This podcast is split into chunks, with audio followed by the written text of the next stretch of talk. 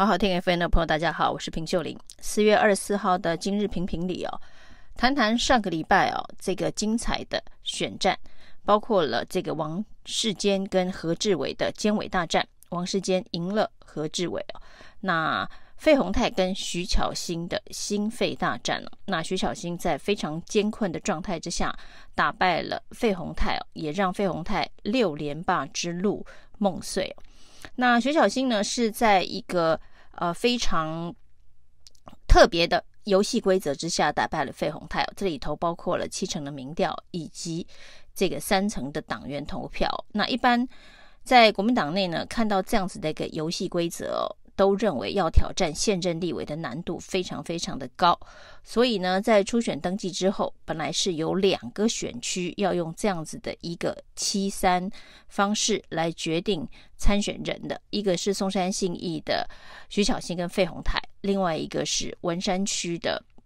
赖士葆跟徐宏庭。在确定了这个游戏规则之后，哦那徐宏庭就宣布要退出这场初选了。后来呢，这个文山区就不需要进行初选，直接的征召赖世宝。那为什么徐宏庭会这么做？因为四年前他就已经挑战过一次哦。四年前是徐宏庭挑战廖世赖世宝，王宏威台挑战费鸿泰，但是都双双的败北。不管是在民调或是党员投票，要打破这样子的一个既有的框架的难度非常高。所以徐巧芯这一次的胜出哦，一直被外界认为是一个不可能的任务。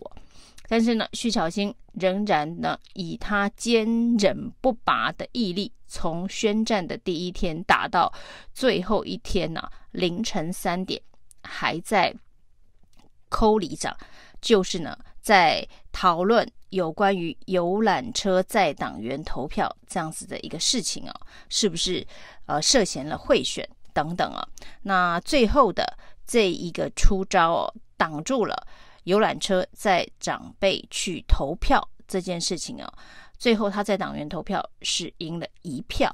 就是呢，党员投票徐巧芯也赢了费鸿泰一票。那民调当然徐巧芯领先了费鸿泰，所以最后是由他胜出。这可以说是一个不可能的任务啊！徐巧芯打败的费鸿泰是包括了党员投票，包括了民调双赢啊。那这一个。结果呢？当然，对于国民党来说，有人说，呃，对于国民党来讲，完徐小新完成了这么一个不可能的任务，代表年轻人呢，在国民党内从政啊，可能还是呃可以有一线的曙光，只要你愿意打拼哦。那另外呢，王世坚其实打败何志伟，也看起来像。不可能的任务，因为何志伟的家族，杨姓的家族，绿色友谊连线，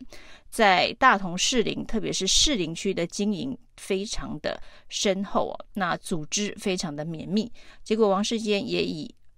两趴多的这个民调打败了这个何志伟。徐巧芯跟王世坚的例子啊。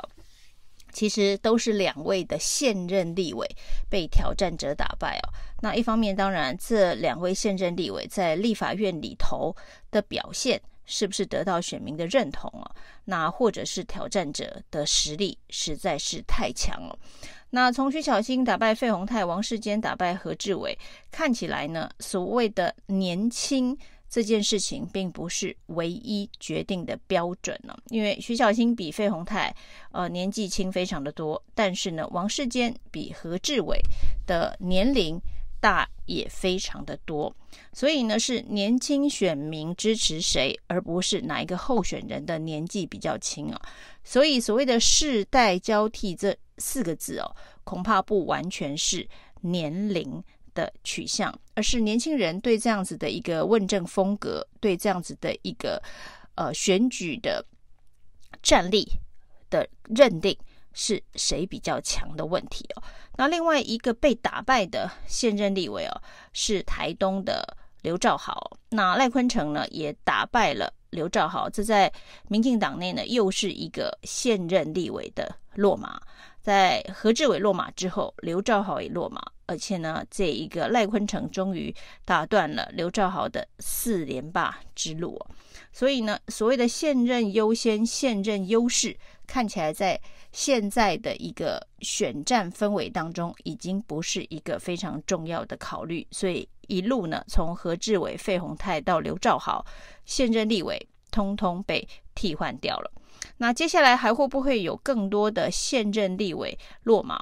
我们可以看到，其实，在台中的这个民进党的初选当中哦，黄国书退出选举之后，推出了他的办公室主任黄守达，但是呢，黄守达在初选当中也败下阵来，所以呢，所谓的现任立委的资源。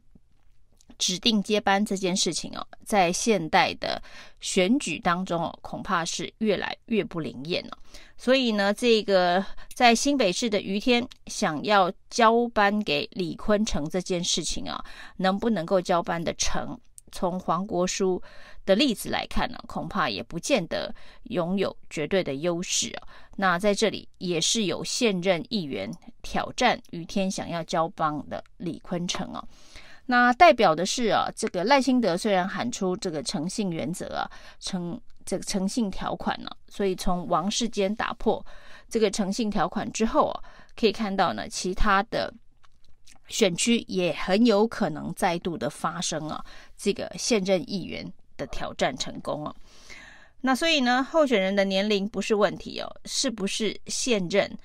的执政优势、现任优势哦，也不是。呃，最重要的考虑哦，所以到底是什么样子的因素决定了现在大家看起来非常的热闹而多变的初选的结果？事实上呢，现在的立委是这个单一选区哦，就是说你在这个选区当中，你必须拿到过半的票数，你才有可能当选了。那就是。单一选区的关系，所以呢，除了基本盘之外，你一定必须要有拓展中间选民、年轻选民的能力跟战力，才有机会在单一选区当中胜出哦。这是跟选这个县市首长单一选区的挑战是一样的，只是说选区划分的这一个大小没有县市长那么大。那在这样子的一个态势之下呢，只有基本盘，除非这个地方是绝对的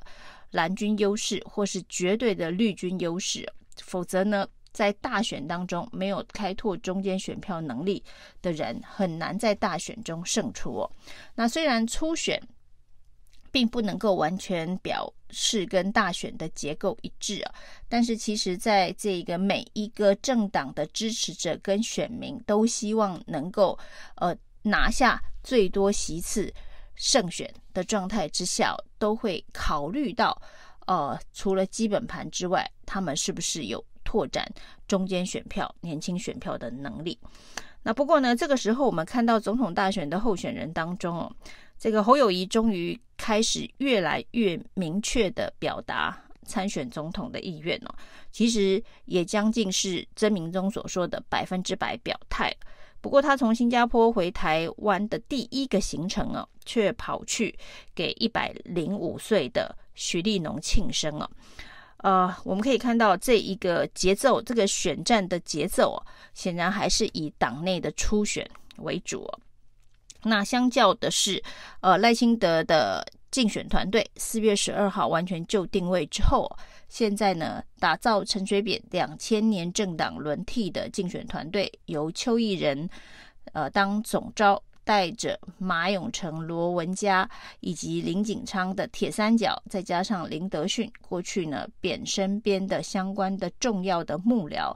那通通归队哦，帮赖清德操盘选举，而他们提出来的最重要的诉求就是如何抢柯文哲的年轻选票。那怎么抢这些年轻选票呢？第一阶段呢，主要是打侯不理柯，先不要攻击柯文哲。那在下一阶段才思考如何直接把柯文哲的年轻选票抢回来。所以显然，赖清德的竞选团队已经看到，在大选当中的关键胜选因素，就是呢，呃，如何抢到柯文哲的年轻选票。那相对侯友宜的出手哦，那一开始去给一百零五岁的许立农庆生，也许呢，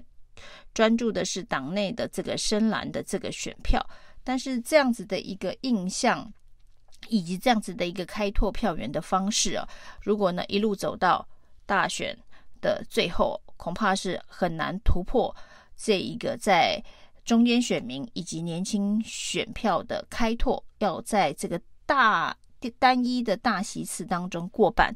的可能性是非常低啊。那当然呢，这一次的总统的选举应该是萨卡多，就是有柯文哲的参加，但是呢，柯文哲最后能够留下多少年轻选票，呃，才是一个蓝绿双方谁会胜选的关键呢？那所以呢，到底能不能够在中间选民的开拓以及年轻选民的开拓上面展现能力，会是侯友谊在现在哦，